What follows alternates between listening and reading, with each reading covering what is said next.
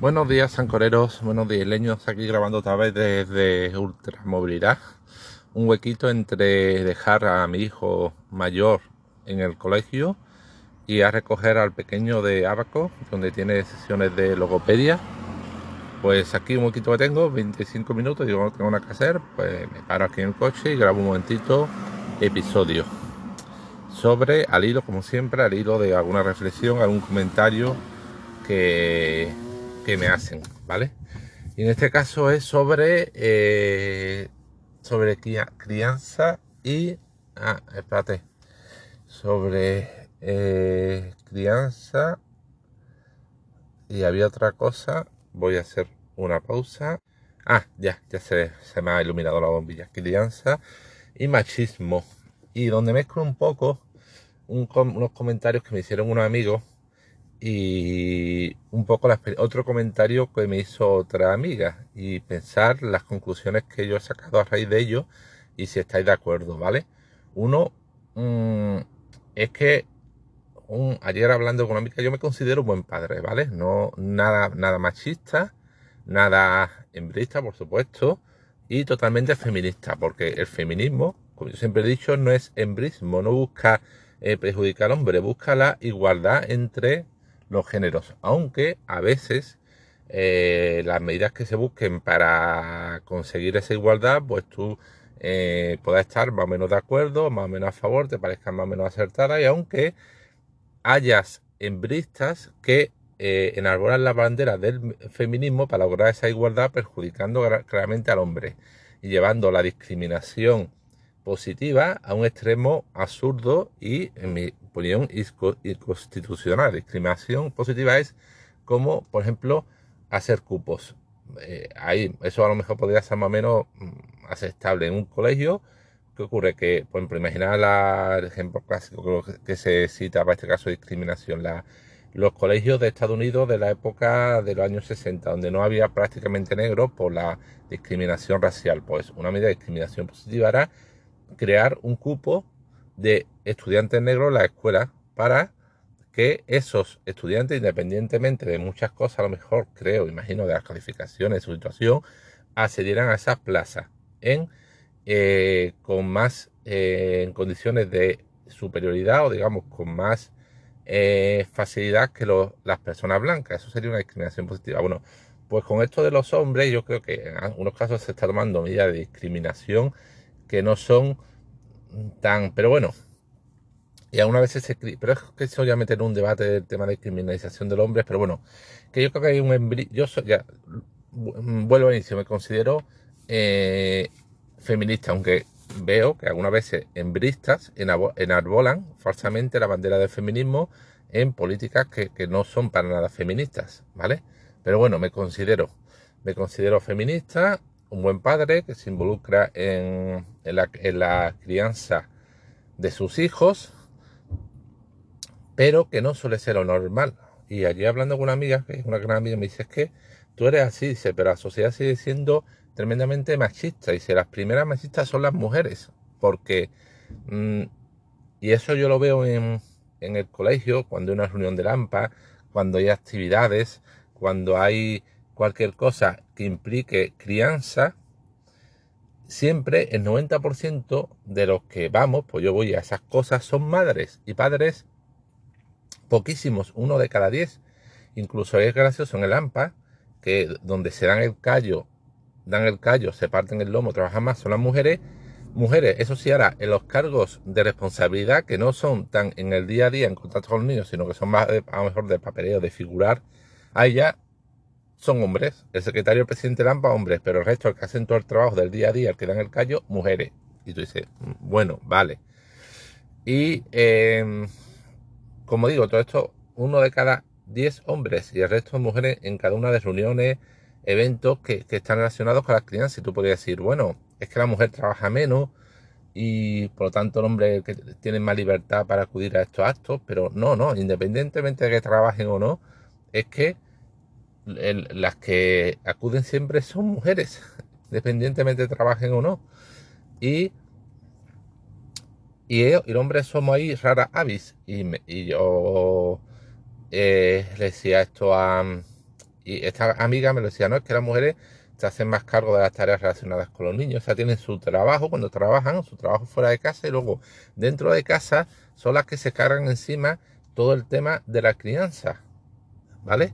Y, y yo además yo decía, y por eso la sociedad y los hombres siguen siendo tremendamente machistas. Yo digo, yo le decía, bueno, y también la mujer tiene su responsabilidad, porque una pareja entiendo que habrá casos, vale, por supuesto, donde la mujer esté en inferioridad, depende económicamente, hay una sumisión, haya un maltrato y no pueda la pobre decir ni mu, ni levantar la, manita y tenga que estar callada pechugando con todo. Por supuesto, habrá casos así, pero también habrá muchísimos casos donde la mujer puede plantarse de brazos, dejarle y decir al marido, oye, que los niños no son míos solos, son tuyos también, son ambos, por tanto, yo te quiero ver aquí en las reuniones del colegio, yo te quiero ver colaborando, yo te quiero ver llevando al niño al parque, yo te que si tú estás cansado después del trabajo, yo más, tanto más que tú estoy cansado, yo también trabajo fuera de casa.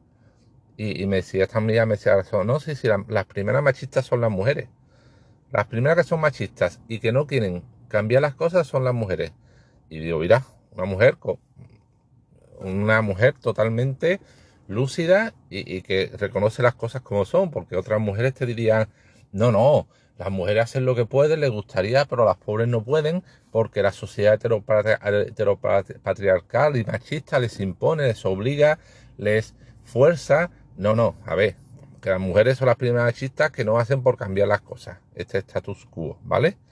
Entonces, por eso digo, la sociedad sigue siendo eh, además, ya me decía que había algunos, algunos casos de hombres que veía, porque ella se relaciona mucho más con los padres de sus hijas, muchísimo más que yo. Yo me relaciono, pero poquito.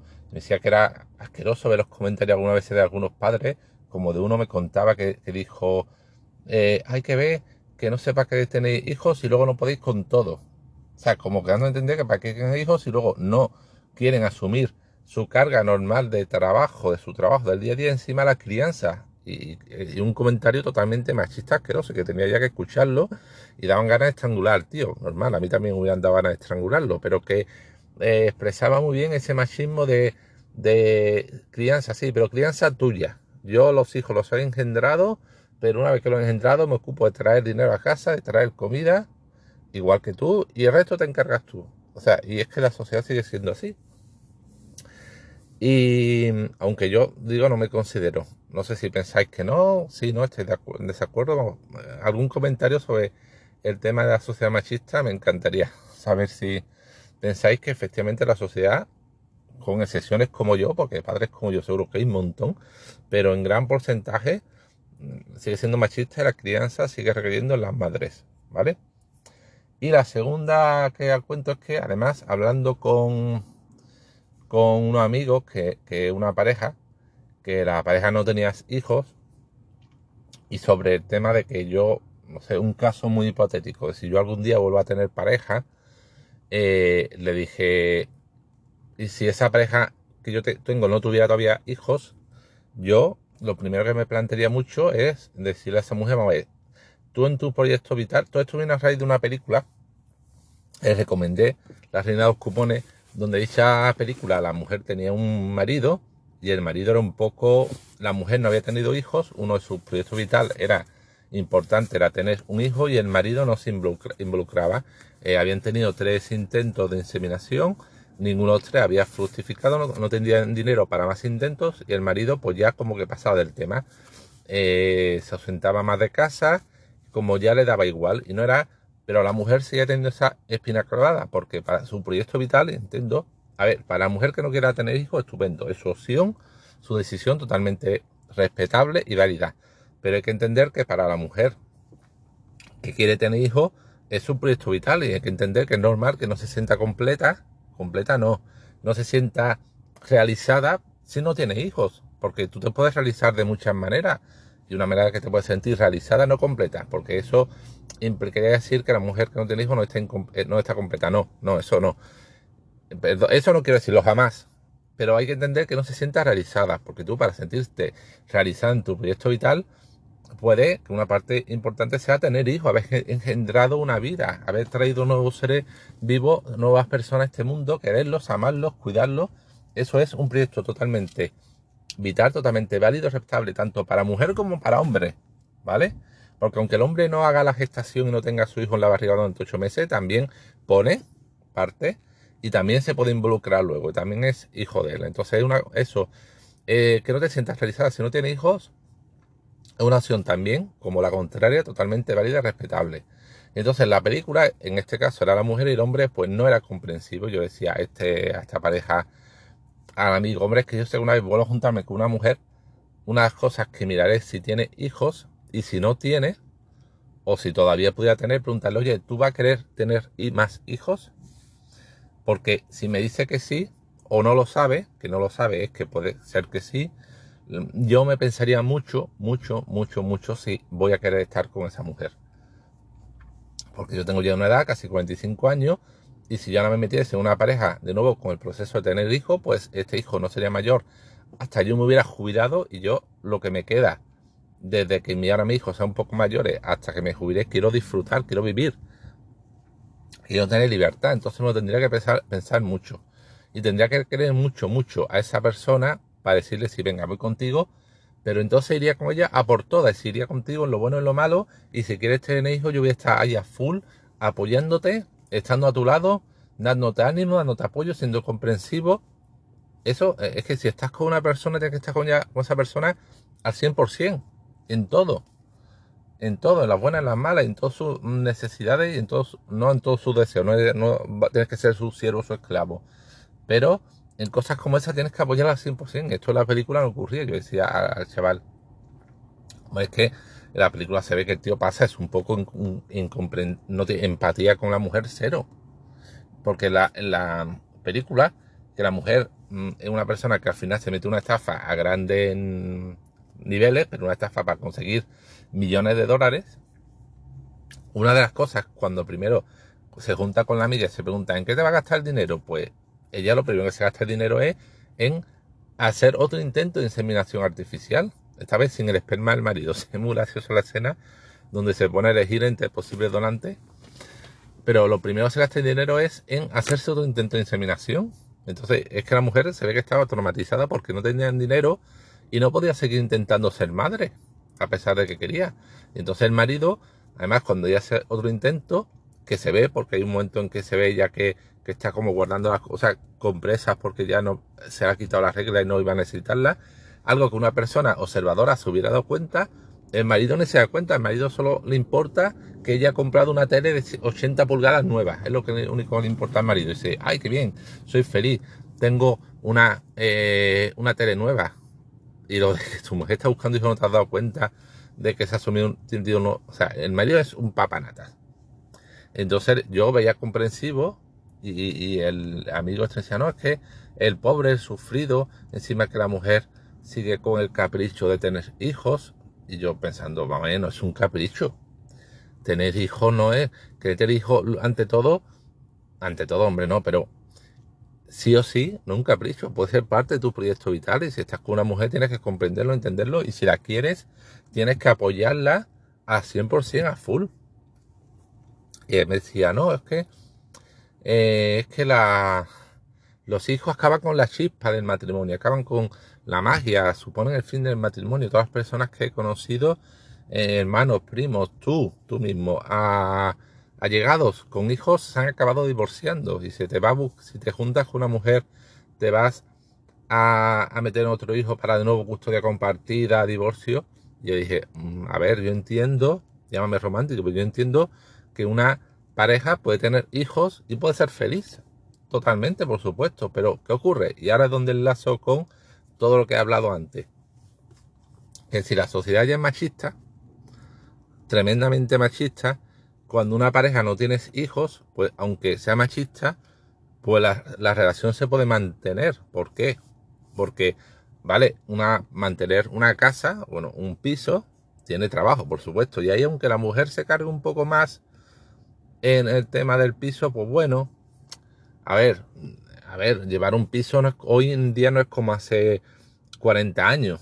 A ver, hoy tenemos que yo tengo custodia compartida y yo en mi semana me encargo del piso. Ahora tenemos robots que te limpian, te barren solo el piso, incluso te friegan el piso. Tenemos lavavajillas, tenemos frigorífico, tenemos cosas secadoras que antes no había. Entonces sí, cuidar de la casa es un trabajo, ¿vale? Pero en una pareja, aunque haya cierto machismo y ella se encargue más de las tareas, mm, se puede sobrellevar. No es un trabajo esta mujer, pero no es una cosa agobiante que asfixie. O sea, que asfixie no, que, que, te coarte, te, te exprima. ¿Vale? Más jodido, pero bueno. Pero ¿qué ocurre? Que cuando tienes hijos, eso ya va al cubo. Es decir, si en una pareja hay machismo por parte de él, de ella o de ambos, ¿vale? Perfectamente, por dije antes que también hay machismo dentro de las mujeres. Hay machismo por parte de ambos. Y ya encima añade un hijo, pues ocurre, pues con la carga esta, extra, que supone de trabajo la, la crianza, pues ya la relación explota, explota, se dinamita, es decir, ¿por qué ocurre? Porque ya la, con hijos la descompensación entre carga de eh, trabajo derivado de la crianza entre uno o dos lados es tan descompensada que la relación explota y acaba llegando al divorcio. Y, es lo que ocurrió, en mi caso. Es lo que ocurrió en mi caso. Yo eh, con mi mujer estaba muy bien. Hasta no teníamos hijos. Teníamos bueno, está muy bien. Era llevadero. Seguíamos teniendo nuestras peleas, nuestras discusiones, pero bueno, se llevaba. y si no hubiéramos tenido hijos por A por B, igual seguíamos juntos. Pero en cuanto llegaron los hijos, pues llegó un momento en que yo, ella tenía sus guardias y yo había una, dos, incluso tres veces a la semana que ella tenía su guardia de 24 horas y me quedaba yo apechugando con los críos. Yo era el que tenía reducción de jornada, yo era el que eh, ganaba menos y, yo era el que llevaba a los niños a los parques al 90% de las actividades, que yo creo que lo conté en un episodio, que yo una vez bajé al parque poco después del divorcio, hablando con una madre, me dije, no, aquí yo que no me divorciado hace poco de mi mujer, y me dijo la mujer, esto es verdad. Ah, porra, si yo siempre te he visto solamente a ti en el parque, si yo pensaba que eras padre soltero, cuando estabas con tu mujer, aún estando con tu mujer, era tanta y prácticamente ninguna de las veces que veía a tu mujer con los niños al parque, sino que era siempre tú el que los bajaba que pensaba que eras padre soltero. Y es que era así, en mi caso fue yo, fue la causa de que el matrimonio explotara y fui yo el que pidió el divorcio porque fui yo el que estaba asumiendo en exceso la, la, carga, la crianza de mis hijos. Pero, ¿qué ocurre? Que en mi caso una excepción, yo creo que en la, en la mayoría de casos, en el 80 o 90%, aunque cada vez menos, pues digo, cada vez más padres más concienciados, más responsables, pero en la mayoría de casos, el 190 al revés, porque en la mayoría de casos es la mujer la que asume en la mayoría, la mayor parte del trabajo de crianza, la que acaba agotada, la que pide reducción de jornada, la que está siempre en los parques, las asociaciones, en el AMPA con los críos. Entonces, ya lo que decía, es lo que pensé cuando me dijo esto el amigo, digo, no es que los críos acaben con la magia, es que si ya el matrimonio, eh, si ya es un barco, eso, el matrimonio es un barco, ¿vale? Vamos a en plan metáfora romántica, es un barco que tiene que navegar por la vida. Y cuando hay cierto machismo, eh, el barco tiene boquetes, tiene eh, agua. Entonces, ¿qué ocurre? Que mientras no hay hijo, bueno, pues se agua, se navega medio como se pueda, achicando el agua cuando entra una poca, pero se navega. Pero ocurre, cuando hijo el barco pasa a tener una carga eh, de, mercancía bestial de varias toneladas. Ocurre que un barco que ya hace un poco de agua, tiene algunas de estos con una carga de mercancía brutal, en cuanto llega una tormenta, el barco se va a pique. Pues eso es lo que pasa en cuanto llega una discusión, una pareja ya está descompensada por todo lo que conlleva tener hijos, pues ya el matrimonio se rompe. No es que los hijos acaben, es que el matrimonio ya estaba tocado. Y eso es lo que suele ocurrir muchas veces, ¿vale? Y no sé si estáis de acuerdo, no estáis de acuerdo. Venga, os animo, un poquito de feedback. A ver si estoy em, aquí soltando paranoias mías, paranoias, o pensáis que puedo tener un poco de razón. Y nada, os dejo ya. Hablando de crianza, voy a por Alex a recogerlo del abaco y llevarlo al cole.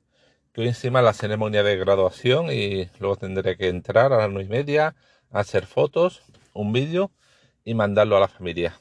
Venga, hasta luego. Adiós.